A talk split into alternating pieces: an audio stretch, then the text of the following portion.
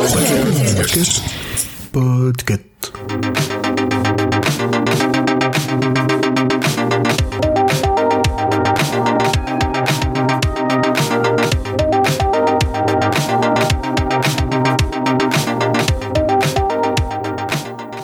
Bonsoir tout le monde.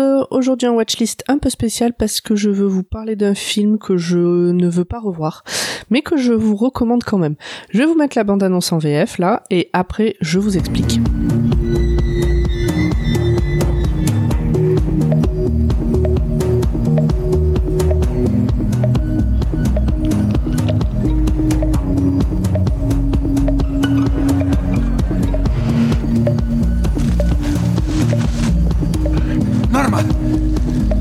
Norma!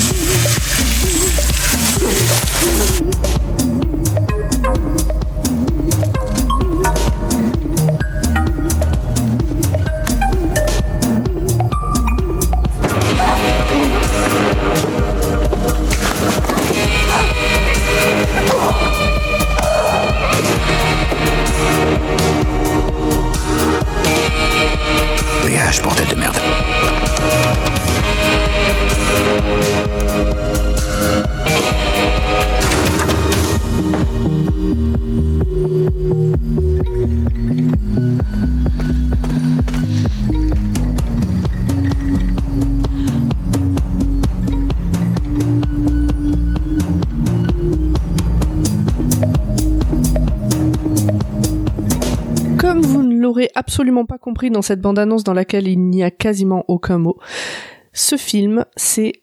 Alors, je vais écorcher tout ce que je vais dire à partir de maintenant, genre... désolé, ça sera comme ça. Ce film, c'est La piel que habito de Almodovar, qui est un film que j'ai vu au cinéma à sa sortie en 2011 et qui m'a retourné. Alors d'abord, je vous fais le petit pitch à la Wikipédia. Donc c'est un film de Pedro Almodovar qu'il a écrit avec son frère Agustin. Dedans, on retrouve Antonio Banderas, Elena Anaya, Marisa Paredes, Jeanne Cornette, Blanca Suarez et d'autres euh, d'autres personnages. Donc Antonio Banderas qui joue le rôle principal et Elena Anaya qui joue le rôle féminin principal. Je sais pas trop dire si c'est un rôle principal ou un rôle secondaire. Bon, franchement, rôle, pour moi, euh, rôle féminin principal. Donc ce film est sorti en France euh, en août 2011, en Espagne en septembre 2011. Bon, on aurait pu s'imaginer qu'il sortirait avant en Espagne. Il fait 117 minutes, il est catégorisé dans le genre thriller et je pense que c'est la bonne catégorie. Et alors, de quoi ça parle? En fait, c'est l'histoire donc de Robert Ledgar, qui est joué par Antonio Banderas, qui, il y a 12 ans, a perdu sa femme dans un accident de voiture. Elle était grand brûlée, elle aurait pu être euh, sauvée si euh, on avait pu lui faire des greffes de peau, etc. En tout cas, euh, Ledgar, qui est chirurgien esthétique, met tout son temps et toute son énergie dans des recherches pour créer cette peau qui aurait pu sauver sa femme. Il finit par arriver à quelque chose, mais pour ça, eh ben, en plus du temps, il lui faut un complice, une femme cobaye, très peu de scrupules, et vu qu'il n'en a jamais eu, ça c'est pas un problème. Et l'aide aussi de Marilia, donc qui est la femme qui s'est occupée de Robert depuis le jour où il est né. Donc c'est un peu c'était sa nounou et maintenant c'est sa je sais pas comment dire euh, sa gouvernante sa dame de compagnie bref sa maman euh, de substitution comme vous voulez.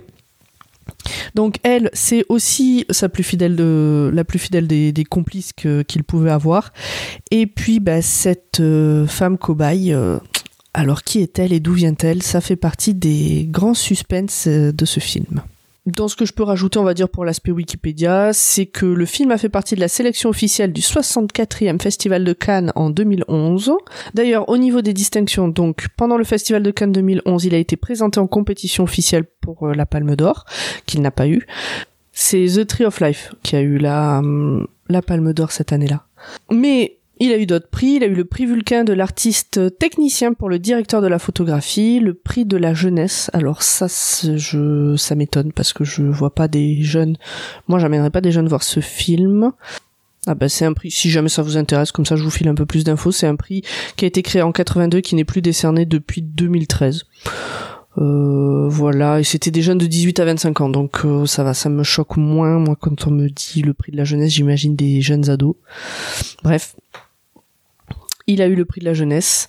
Euh, il a été nominé au Golden Globe du meilleur film étranger en 2012 et il a eu des prix Goya en 2012, donc meilleure actrice pour Elena Anaya, meilleur espoir masculin pour euh, pour euh, Jeanne Cornette, meilleure musique pour Alberto Iglesias, meilleur maquillage et coiffure pour Carmele Solaire, David Marty et Manolo Carretero. Je vous donne les noms. Euh, on sait jamais. Peut-être qu'il y en a, il y a des passionnés parmi vous qui les connaissent. Et puis le BAFTA du meilleur film étranger en 2012. Donc voilà, il y a quand même eu quelques prix. Et alors, petit point supplémentaire que je peux ajouter, mais alors pareil, je c'est en lisant donc la fiche Wikipédia, hein, c'est très pro ce que je suis en train de faire, j'ai rien préparé, c'est pas grave. La fiche Wikipédia associe donc la fiche du film à euh, l'article LGBT au cinéma. C'est d'ailleurs l'équipe du film qui est en photo pour illustrer cet article. Bon, voilà, si ça vous intéresse de creuser, je vous invite à creuser. Donc, revenons au film.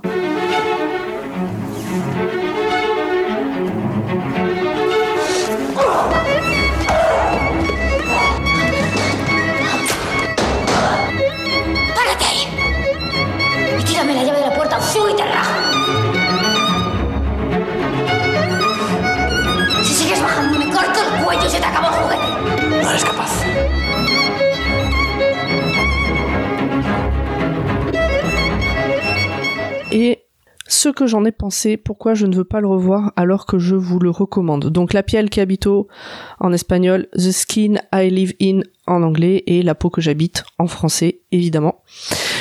Les costumes sont de Jean-Paul Gaultier. Je vous donne des infos dans le désordre total, mais c'est pas grave, allons-y. Donc en fait ce film, moi euh, je suis allée le voir au cinéma quand il est sorti donc en août 2011. Je suis allée le voir parce que c'était un Almodovar, que j'adore Almodovar. Il y avait Antonio Banderas dedans, j'aime beaucoup Antonio Banderas, donc je me suis dit allons-y. Et je peux même vous dire que j'y étais allée à l'époque avec euh, un garçon, euh, voilà. Et euh, à la sortie de ce film, je, en fait, ce film m'a m'a retourné et m'a bouleversé et m'a surprise et beaucoup beaucoup d'émotions de tout type pendant ce film. C'est un film qui est noir, c'est un film qui peut être très oppressant. C'est pas du tout un film feel good, pas du tout, du tout. Euh, mais mais le l'histoire enfin voilà moi j'ai été vraiment prise par l'histoire j'ai été euh, euh, je, je, je, me suis rendu compte à un moment donné que je réagissais parfois à voix haute euh, à certaines euh, scènes dans le film alors à voix haute je racontais pas ma vie mais euh, des non oh alors que bon au cinéma ça se fait pas et moi je le fais pas souvent non plus mais là c'était plus fort que moi et donc euh, je disais que j'étais allé le voir avec euh, avec quelqu'un parce que en sortant du cinéma, moi j'étais tellement retournée que j'avais pas envie de parler. Ou alors avec quelqu'un euh, avec qui échanger toutes ces émotions. Et que cette personne qui m'accompagnait m'a juste dit bon on joue maintenant. Et en fait je suis rentrée chez moi je l'ai plus jamais rappelé parce que ce film voilà était passé au-dessus du reste. Et je n'ai pas envie de le revoir parce que j'ai peur de perdre cette euh, cette sensation, puisque maintenant je connais l'histoire, je sais ce qui va se passer à peu près à quel moment, même si ça fait longtemps que je l'ai pas vu, j'ai quand même en tête euh, les grandes lignes de l'histoire. Et donc c'est pour ça que je, et donc j'ai peur que ça le, ça le desserve que je le revois en fait. Un peu comme un plat réchauffé. Certains plats sont meilleurs réchauffés et d'autres, euh, bon bah ils y perdent un peu. Et là j'ai peur qu'il y perde un peu. Mais vraiment je le recommande, je le recommande mais mille fois j'ai pas grand chose à dire. Les acteurs sont extrêmement bons, l'histoire est, est ficelée euh, au poil de euh, au poil de jambe près. euh, regardez, enfin si vous êtes dans un bon mood, hein, si vous êtes déjà un peu déprimé au fond du trou, peut-être pas, mais si vous êtes dans un bon mood, euh, regardez ce film, il est, enfin je, je sais pas, j'ai envie de croire qu'il peut euh, toucher des gens autant qu'il a pu me toucher moi. Alors j'avais déjà parlé de Bolbert qui m'avait beaucoup touché pour l'histoire, euh, le, fond de l'histoire. là c'est plus le, côté thriller et la manière dont l'histoire est écrite qui m'a vraiment touché et qui m'a prise.